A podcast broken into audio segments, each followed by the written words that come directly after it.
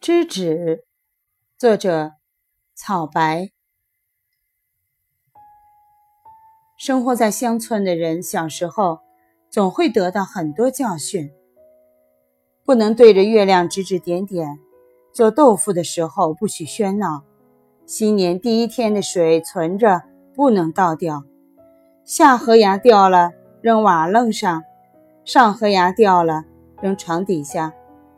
钻人家裤裆会长不高，晚上不能照镜子，老梳头会记性不好，纽扣扣错了是要打架的，在屋里打雨伞会变成矮子，玩火要尿床，如此等等，没来由的禁忌，甚至带点迷信色彩，大都是正值兴高采烈之时，给人当头棒喝。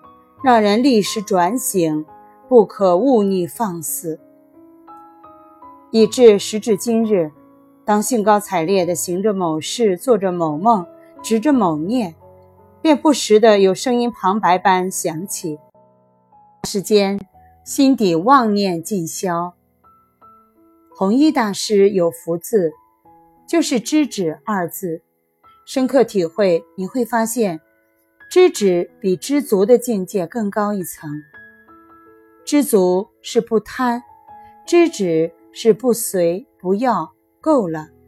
对烦恼和痛苦说够了，对财富和名望说够了，对安逸和心悦说够了。